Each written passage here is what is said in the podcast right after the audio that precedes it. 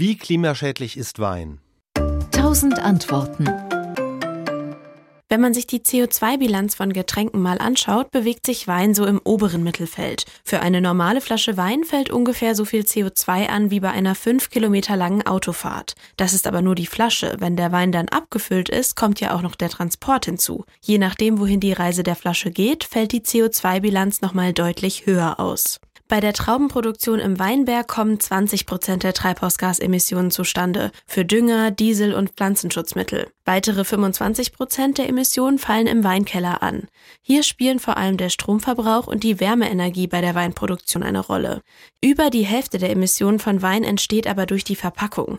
Der versteckte Klimakiller ist hier die Glasflasche. Deren Herstellung ist nämlich echt energieintensiv. Die Bilanz ist vor allem deswegen mies, weil wir die Flasche nur einmal benutzen und dann ins Altglas werfen. Alternativen zur Glasflasche gibt es schon, zum Beispiel ein Pappkarton mit Schlauchbeutel, wie man ihn kennt, wenn man frischen Apfelsaft vom Hofladen kauft. Bag-in-Box nennt sich das.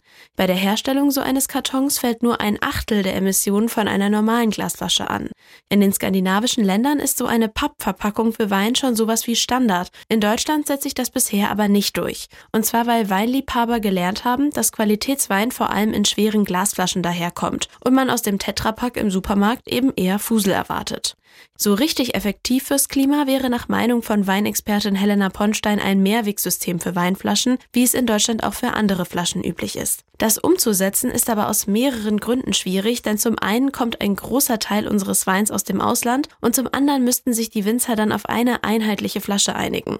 Bisher haben sie da recht freie Hand, es gibt 0,75 und 1 Liter Flaschen in den Farben Rot, Grün, Braun und Weiß und häufig ist so eine Flasche eben auch mit viel Tradition und Marketingstrategie verbunden. Auch sind die Verschlüsse der meisten Weinflaschen nicht darauf ausgelegt, häufig recycelt zu werden. Allerdings bieten einige Winzerinnen und Winzer bereits regional regionale Mehrwegsysteme an. Laut Weinexpertin Helena Ponstein wäre es möglich, bis zu 50 Prozent der CO2-Emissionen von Wein einzusparen, durch ein Mehrwegsystem, Ökostrom und kurze Transportwege. Nachhaltigerer Wein kommt also vom regionalen Winzer und möglichst nicht aus der Einwegglasflasche. SWR Wissen. 1000 Antworten.